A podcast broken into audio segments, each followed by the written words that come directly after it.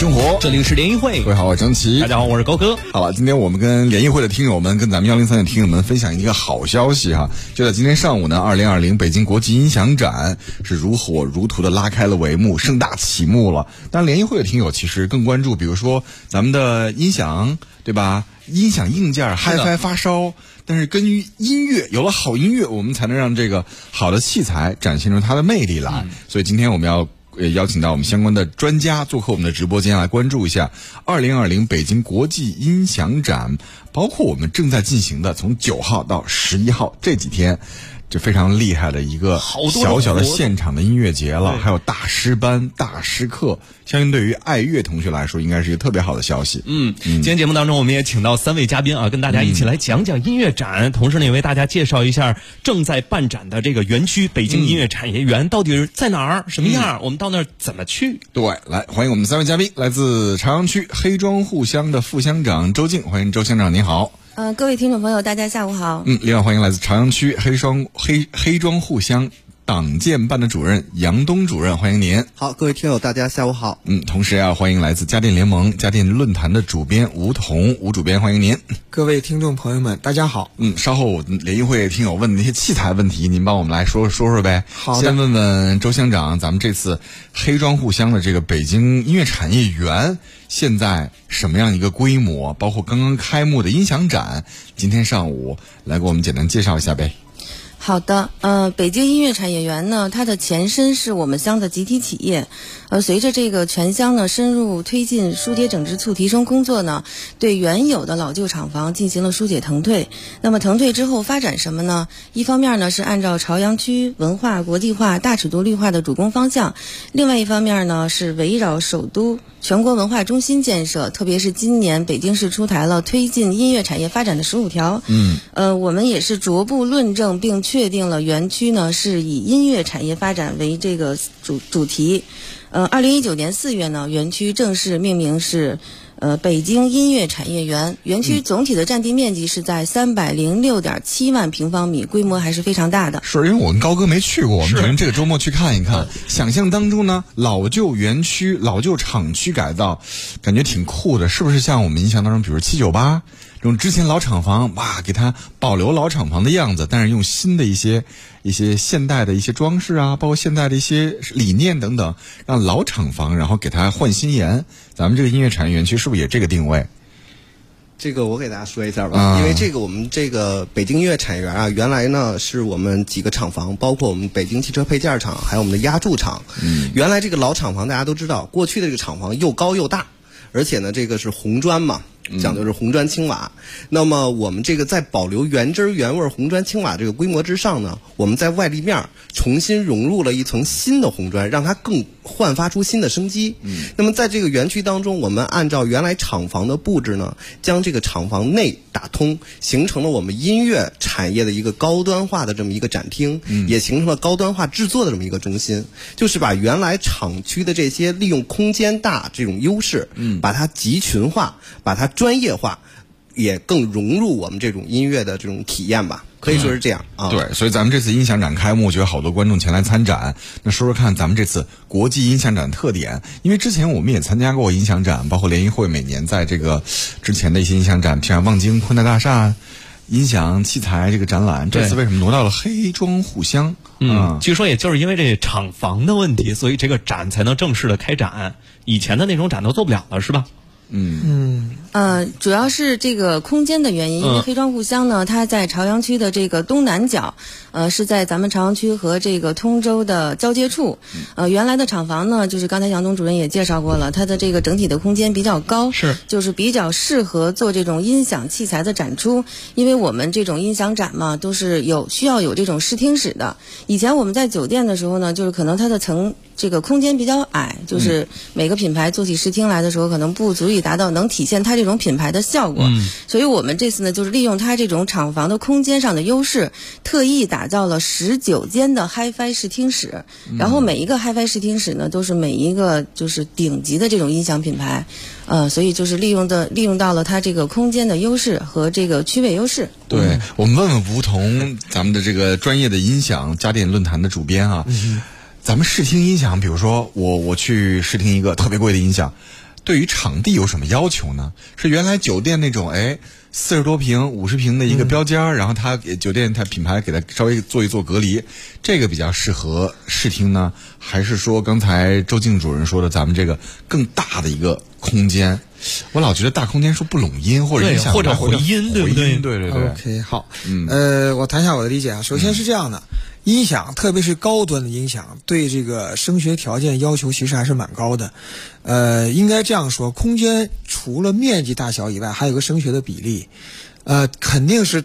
大功率的大的音响系统需要更大的空间啊，这是肯定的。另外一个呢，就是声学的这个条件，咱们传统的这个呃展会都是在这个酒店的会议室。或者是酒店的这个住宿的房间做，说那个条件呢，就等于说是一个那什么样就是什么样了，对吧？那咱们这次这个音乐展，呃，音乐园区做的这个这个音响展呢，他们特意按照这个大的空间，就特别是高端的音响呃音响器材，在这个房间里边，真正意义上能发挥出它的这个声音的音质。啊，特别是一些这个，包括一些专业的这个产这个这个音响器材，嗯，在这里边，这是其中一个一个问题。第二个就是这个用电，咱们知道啊，酒店办音响展的时候，它能够提供的这供电条件，肯定就是原有的这个房间里边的这个插座，甚至就是照明用电。那不然呢？所所以对这个大功率的这个音响器材，它就很难发挥到一个非常好的一个音质。嗯，咱们发烧友讲究这种爆棚、声场、动态。对，所以这种情况下，功放它没有给到充足的供电的情况，它就没办法把这个音箱推到一个很很很到位的一个状态。对，所以这次咱们音乐产业区，我们在做给音乐产业做规划、提建议的时候，我就说能不能在咱们每个展室给到一个独立的、功率很大的一个供电。呃，在正好音乐产业区在很短的时间内就把这事情做到了，所以我们这次展会开始的时候，我在这个十九个咱们展厅我都看了一下，基本上每个房间它的这个声音都很充沛，嗯嗯，很充分，声场。动态力度都很开扬，所以咱们能听到一个效果比较好的一个声音。就马上听完之后，恨不得就我 我就我就要下单了，对，我就拿下了，就它了，搬回家去。嗯，那听您这么说，也就是这音响效果可能在我们日常生活当中，或者说我们去一些什么音像店啊，去感受这个音响系统的时候，可能感受不到这样的震撼。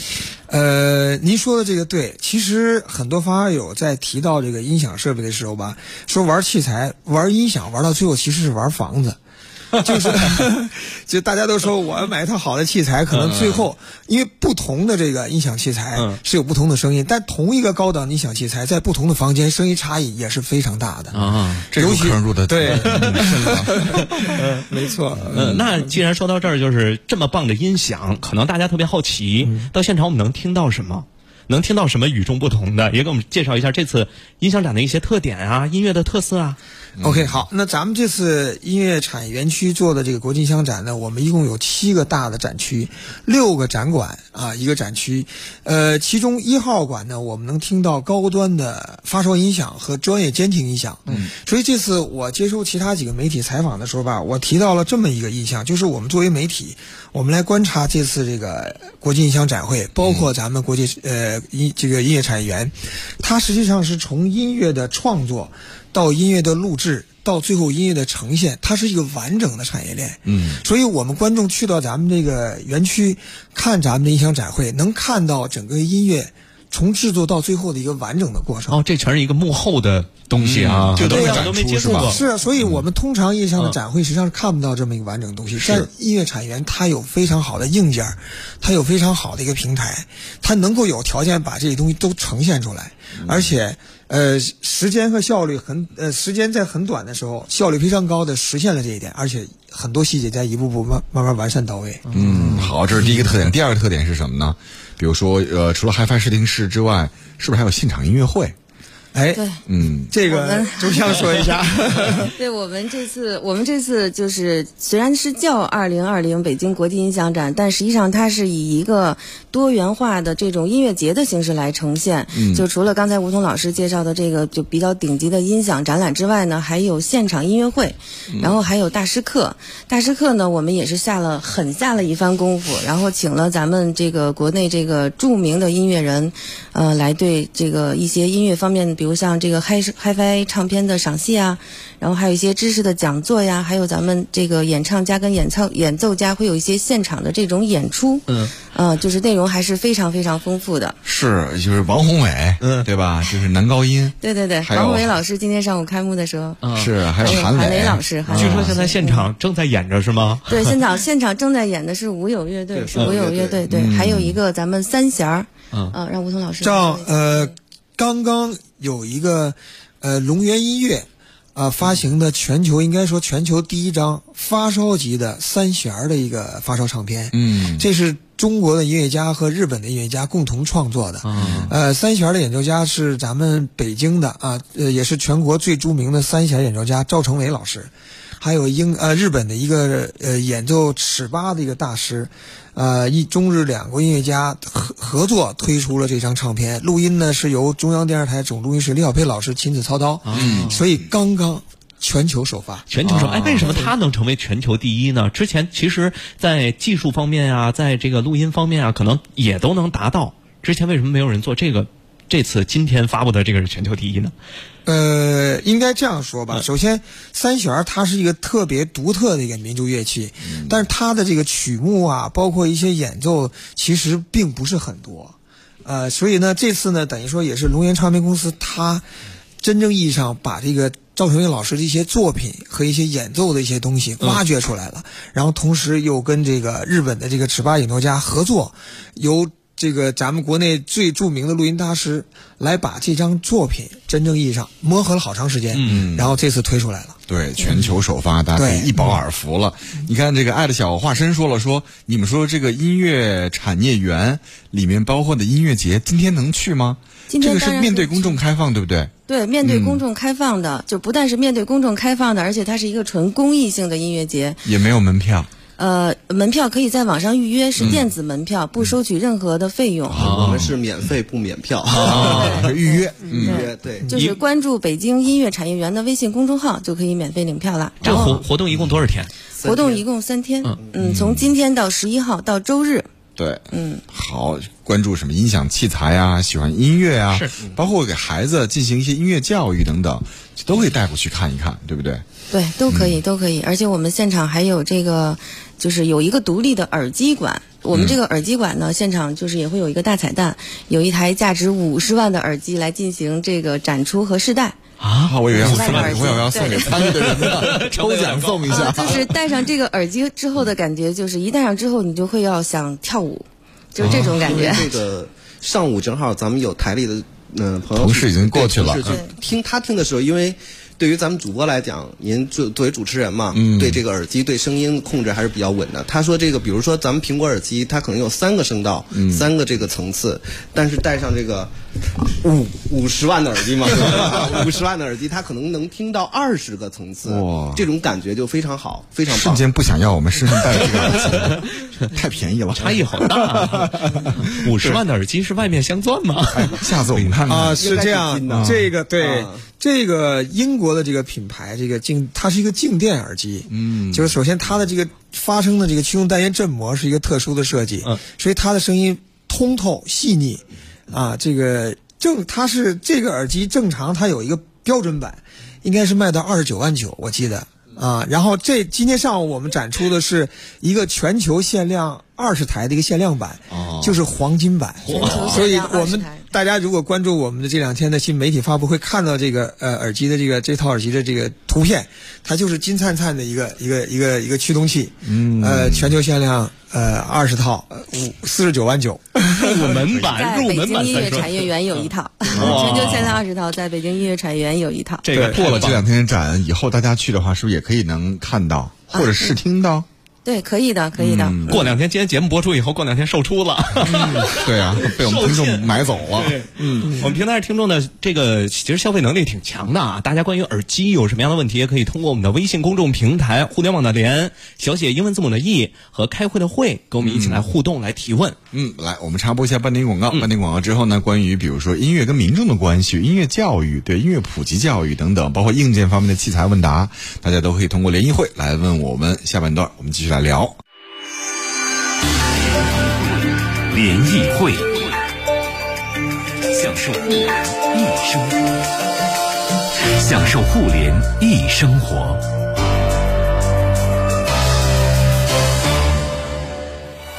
欢迎各位在半点广告之后继续锁定收听联谊会。各位好，我是张琪。大家好，我是高哥。哎，参与互动很简单，发动文字信息到联谊会的微信公众账号“互联网的联”，小写英文字母 E，还有开会的会。今天呢，我们关注在早上刚刚开幕的北京二零二零国际音响展，同时也是咱们的这个音乐产业园，为大家带来一个新的一轮音乐推广、文化推广。其实，呃。之前我们就聊到文化产业的推广，其实要把社会效益放在首位，对吧？先让大家去来接触音乐事业啊，整个音乐的这样的一个熏陶。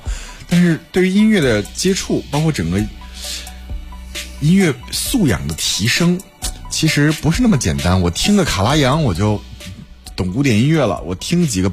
巴赫的专辑我又怎么怎么样了？其实这不是一蹴而就的事情。我们也请周乡长跟我们说说音乐教育，包括咱们黑庄互相在这个办咱们这个音乐产业园当中发挥一些重要作用。嗯嗯，好的，呃。音呃，我们园区呢是既面向咱们这种专业的音乐人和音乐家，同时也面向我们老百姓。呃，像我们地区的首都文明实践场所，还有我们地区的这个公共文化活动中心，都是设在这个园区。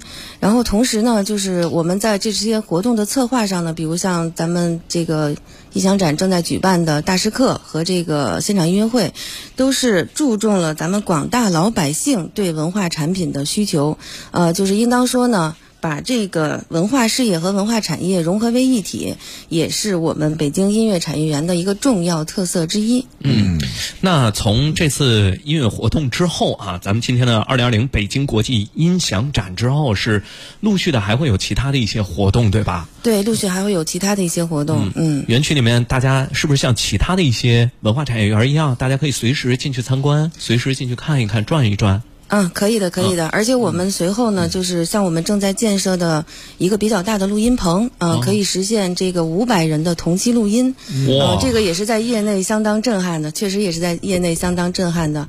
而且我们后边还会建一个比较大的音乐公园儿。啊，都是可以满足咱们就是专业人士和这个老百姓对这种文化生活的需要。得了，没准明年台庆的时候，大家录歌都去那儿录了。哎，真是有专业的录音棚、录音师什么的。你知道我们每年台庆录歌，大家都凑好几个话筒。对对对对，主持人多嘛，十几个、二十个人在一个录音棚里面，哎，仨人共用一个。嗯，人人家见了五百人同时录音的，太棒了。对，而且我们这回这个音响展只是一个试水，而且我们从明年开始，我们也把音乐园打造成一个这个国际特色的园区。区也想进行我们这个黑庄户国际音乐节，这样打造这样一个品牌。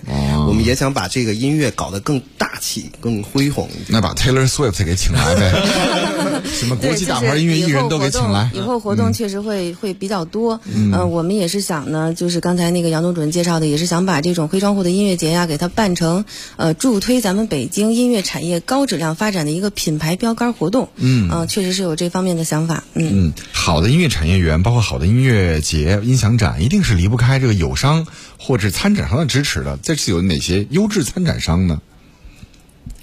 呃，好，这个应该说咱们这次音响展会吧，筹备的时间不长，但是在短短的这个不到两周的时间内，就是有接近一百家的参展商，有超过就接呃超过大几百吧，接近一千个品牌到这个。咱们这个展会来展示了，嗯，而且大部分都是一些国际上顶尖的一些高端的音响品牌，你像 ATC，嗯，呃，丹大声学，呃，猛牌呃，JBL，法国的、德国的、美国的非常多，日本的很多。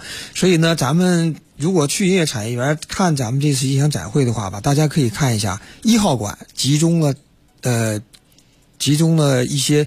发烧的顶级品牌和专业的一些顶级品牌，嗯，二馆还有一些除了音响以外，还有一些乐器、唱片、黑胶、投影机、家庭影院这些东西，非常棒啊！耳机呢也是吸引了一些有有将近二十多家耳机的参展商和厂家，在五号的耳机馆有单独的一个空间供咱们的耳机发烧友。啊，去去那边试听。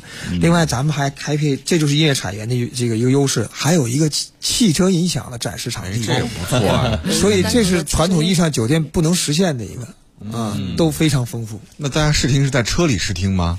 呃，都可以，都都可以。它汽车的这个音响的展示，让你在驾驶员、副驾驶前后几个位置都能听到非常棒的发烧汽车音响的这个音效。嗯，挺有意思的啊！一提到车，其实车是分国别的。比方说，咱们说有欧洲车、欧系车呀，有日本车是 JDM 的粉儿，JDM 粉儿嘛。对对然后还有什么美系车啊？音响有没有这样的一个区别？就是说，哎，它是怎么分这个不一样国别的？它不一样特色很明显呃，汽车音响其实我不是特别了解，但我知道一些，就是比如说大众啊，他会用丹麦的某一个发烧音响的品牌给他定制汽车的喇叭单元。嗯，你像德国的这个宝马。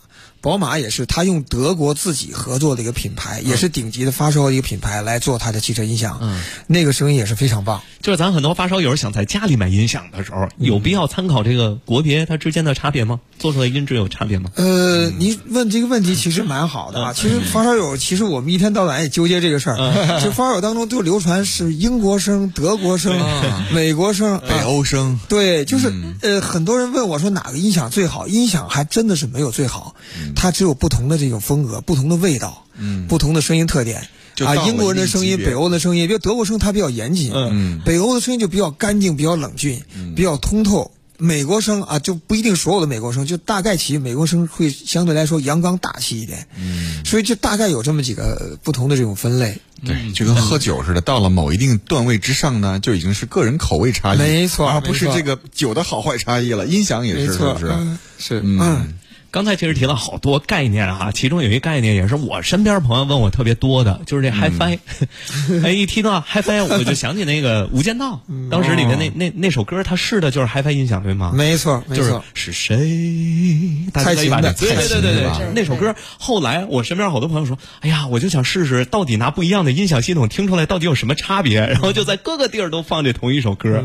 这个 HiFi 音响再带着大家来了解一下到底什么概念，就是我们日常听有没有必要上 HiFi？OK，好，HiFi 这个词儿吧，其实是英文单词，叫 High Fidelity，就是高保真这两个词的一个缩写。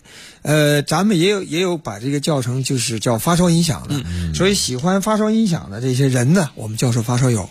呃，我的理解啊，要想对音质有追求，或者你想听到好的声音的，一定要用发烧音响。嗯，它就是一个高档音响，发烧音响这样一个概念。呃，当然价格也也对起步是不是就得十我觉得听音乐是一辈子的事儿，嗯要买一个好的音响。哎，那这音响现在就是音响系统它的进步，能一买一个差不多的就能听一辈子吗？还是说它的进步很快，我要频繁的去更换？呃，这个问题问的很好啊。首先，音响呢还分这么几大类。首先，第一，我们叫两声道，嗯就立体声听音乐的；还有就多声道，我们叫家庭影院。这两个其实用途和功能还是不太一样。嗯，呃，音响技术的发展呢，应该说还是随着咱们电声学的技术啊、科技技术不断的这个进步，相对来说，音箱和功放它属于模拟的这个器材。嗯，这方面的技术进步呢，相对来说就没有像数码。音乐、信号源、云、五 G 这么多进步发展这么快，所以很多发烧友用五六十年代甚至更老的音箱还在用，它的声音也很好。嗯嗯啊，声音味道啊，音乐性也很不错。嗯，所以呢，音响我认为在电子类产品当中，包括家电，它还是比较保值的。啊，嗯，是不是前端可以变一下？你说这个发声这个两个信号源几个信号源，嗯信号源变成数码的，然后呢，通过什么放大器啊等等，但是发声的腔体这个音响，这个是常年可以不用换，对不对？呃，一个好的音箱，包括功率放大器，其实可以用很多年。嗯啊，都没有什么大问题。嗯，是。像理查德说了，说我是木耳朵，请教一下老师，现在用蓝牙播放音乐，稍微好点的家用音箱，控制在四万以里，有什么推荐吗？家用可能放一些无线的一些音乐流，嗯，但是他对音质还有点追求。OK，好。四万，四万啊！我建议是这样的，因为无无线蓝牙音箱呢，实际上是无线音无线蓝牙呢，它是指的一个传输技术。嗯，就是比如说我这个信号源，我的音号音音乐节目是存在手机或者 iPad 或者云端什么上，然后通过这个手机或者这个无线的设备传到信号源里边去。所以我建议蓝牙的设备买一个信号源，然后后边它这个四万块钱预算完全可以配一个比较好的功放和一个单独的发烧音箱。搭配这样一个系统，来欣赏音乐就可以了。对，啊，等于把大头还是花在音箱和信号，是啊音箱跟放大器那边。是是啊，没错。嗯，那现在一些流行品牌，像 B N O B O Play 这种，它到底是算啊、认真造音箱呢，还是造一个时尚单品呢？这个问题，呃，好吧，很有代表性。嗯应该这样说，B&O 它这个品牌吧，在我们发烧友的意义上理解，它还不完全是一个纯发烧的品牌。嗯，就是纯发烧的品牌，我们是把绝大部分成本放在声音上，而外观的设计工艺倒还在其次。所以很多音响品牌吧，它大家看上去很多音箱长得就是就是一个方方正正的，嗯，外观也不是特别的那种时尚或者是很豪华漂亮，但是它声音一出来，完全用音乐打动你。嗯，就像我们直播间这俩箱子啊，看起来黑不溜秋的，对，它外观并不是很好看，就是它声音一出来，你感觉真的很对，棒。而且我们觉得是比较平，就直播间的监听音响，包括我们用的这本监听耳机等等，但比较平，它没有太多的情感在里面。呃，这个问题问到另外一个话题，就是音响呢，如果按照用途来讲，分为两大类，一部分我们叫民用的发烧音响，另外一部分叫专业音响。专业音响的话呢，经常是录音师、广播电台、电视台来用来呃播音或者是录音用的。它这个呢，就要求你的声音准确，嗯，不能有太多。偏的这种音色，嗯啊，因为他要听到，呃，演奏间真实发生了什么声音。如果我们监听音箱听上去声音很暖、很甜、很好听，结果做出来的唱片或者音乐节目放到我们其他的用户的这个音响里边，一听声音就反而不好，变味儿了。这是不可以的。啊，所以准确是这个对，需求。准确啊，嗯，所以使用场景不一样哈，它的音箱的选择也不太一样，大家可以到现场去感受一下，因为确实刚才也提到了各个国的各个国家各个特色的这个音响都汇集在那儿，我觉得这是特别好的一个机会对比，就怕对比，就跟咱们开车似的。哎呀，你可能老开一辆车或老开一个派别的车，那味儿是一样的。突然间，哎，哪天把你几辆车放一块儿，同时对比一下试一下，对这感觉马上就来了。开过贵的之后您就下不来了，到现场就试试那五十万的耳机，看着马上我要先换房子再换音响。马上就升级了。是李查德说怎么去这个音乐节呢？嗯，这周乡长再给我们来说一说音乐节具体的交公交或者通方式。自驾都可以。如果自驾的话呢，就是导航搜这个北京音乐产业园就行了。如果是公交的话呢，可以坐地铁七号线黑庄户站下车。地铁七号线黑庄户站下车。嗯对，我知道您这两天一直在忙开幕式，早上的这个咱们的音响展开幕之后，您的个人参展的感触是什么？有什么注意事项呢？这个今天上午这开幕式啊，可以说是在我们乡里边是非常恢宏的，也是在这个相关的领导也参加我们的开幕式。对于我个人而言啊，尤其我是黑庄户本地人，你看着这样一个发展，嗯，那么看着这个老旧厂房改造成现代这么一个产业园区之后啊，我走在这个园区里的感觉就不一样了，嗯，就是一方面是从这个整体的硬件感觉，感觉这个，尤其是在这个入秋之后啊，看着我们这个园区红红砖、青瓦。再加落叶，嗯，感觉就特别文艺范儿，这是一方面。第二方面呢，就是刚才也说了，刚才我们吴彤老师也说了，十九个 HiFi 视听室，在这里您听音乐的时候，闭上眼睛，感觉那种气氛啊，绝对不一样。在您家里头那那那绝对不一样。在这种视听室里，您享受的是那种音乐的品质，提升的是自己的气质。嗯。第三个呢，我觉得更多的就是，呃，在我们今天园儿里来了很多的客人，可以说是我们今天是北京音乐产业园的开园之日嘛，来的都是客。看见这些朋友的时候，我们更感觉到一种亲切。其实对于我们黑庄户来讲，有这样一个产业园迎接八方来客的时候，我们也能感受到更多的音乐人、更多的听众、更多的普通百姓能够走进这种音乐圣堂、圣殿，去享受这种音乐品质的时候，我们也特别高兴。作为承载着一代人音乐梦想吧，黑庄户建了这个音乐产业园之后，我觉得是给我们的音乐产业，包括我们文化事业起了一个非常好的助推力。嗯这是我的一个直观感受。是，而且爱音乐的人其实内心都是相通的，对吧？对对音乐喜欢的人，呃，呃这个这个大亨说了说，哎，张琪帮我请教一下，咱们专业嘉宾，好耳机有什么标准呢？啊，是不是又是特大的一个问题？有固定标准吗一？个固定标准。好，首先是这样，不光是耳机，包括我们的音箱、扬声器都有这么几个可以说客观上的指标，比如说它有足够宽的频率响应，有足够低的这个失真，有足够高的信噪比，嗯，呃，这些都是技术上能够呃能够看得出来的。那么厂家这些产品在出厂的时候，或者我们在购买的时候，能够可以参考这些技术指标。另外一个呢，就是靠咱们的主观视听，嗯就如果你有比较这个丰富的这个听经验，特别是我们的音乐家，包括我们的录音师专业人员，他们就是这方面的经验很丰富。呃，我们可以借助这些朋友帮你做一些参考啊，听一下这些耳机，或者您自己听过很多的音响线，听过很多耳机，能鉴别到底哪些是好的耳机。对，真的是要多听，多听之后你就自己知道喜欢什么样的声音。没错没错对，尚伟说，说到音乐，这时我不由得想起了九零年五四音乐节、五四青年青年节，单位团委组织我们听中央交响乐团演奏的音乐，演奏都是大家非常熟悉的世界名曲。从那个时候开始喜欢听交响音乐，一直到现在。嗯，嗯，平台上还有人在问说，熊二，那请请专家推荐一下四 K 家用影院投影机，呃，有什么配合的这个音响系统没有？预算大概五万元。哎呀，这大家预算都不低啊，投影机配的，就看电影呗呃。我想起了咱们这个节目要改成那种，原来咱们北京乐台有个发烧门诊部，啊，也是咱们对这个节目我一直经常听。嗯，呃，是这样啊，就是四 K 是视频上的一个新的标准。嗯，那么现在的家庭影院已经来到了从五点一到七点一，现在是全景声的时代了。嗯，就是换句话说，如果你家里听音面积足够大的话，我推荐您可以买七十音箱加一个低音炮，在天花板再加四个天天空的这个声道，组成一个真正意义上的全景声。全景声，全景声杜比 Atmos 这个家庭影院顶级的这个展示呢，咱们这次在呃音乐产业及国际音响展也有好几个五万够吗？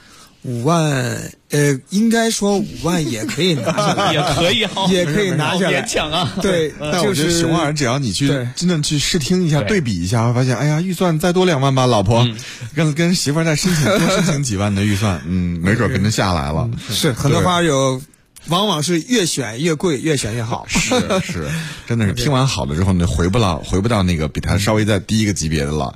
真的是因为今天时间关系，咱们关于这个器材的问答呢，就不一一问大家解答了。是是是我相信咱们去了音乐产业园，包括去了这次的二零二零咱们的北京国际音响展，会有更特别特别多专业的人员为您来解答现场试听。最后呢，节目结束之前，还要请咱们的黑庄互相的副乡长周静跟咱们来介绍一下，怎么样去到音响展，包括这个门票是不是免费啊等等，怎么预约？嗯呃，我我那我再向各位听众介绍一下，就是我们这次音响展是纯公益性的音响展，呃，就是各位听众朋友只需要关注北京音乐产业园微信公众号就可以领取门票了。然后自驾车的朋友呢，就是那个可以搜索北京音乐产业园就可以到达。然后公交出行的朋友呢，建议坐地铁七号线黑庄户站下车就是了。嗯嗯，好，也希望这个以后咱们产业园有更多的一些新动向，也欢迎再次回到联谊会的节目当中，包括我们的可以单独再请吴老师来跟咱们的音响啊，包括一些高保真发烧音响的一些介绍、器材选购，也是要回到我们节目当中来一。期 肯定不够啊。对对对，其实问题还挺多的啊。好，那这一时段我们就跟大家聊到这儿吧。非常感谢三位做客我们的节目，也非常感谢收音机前各位听友朋友的收听和参与。这里是联谊会，我是高哥。我是张琪，接下来是行走天下，感谢各位。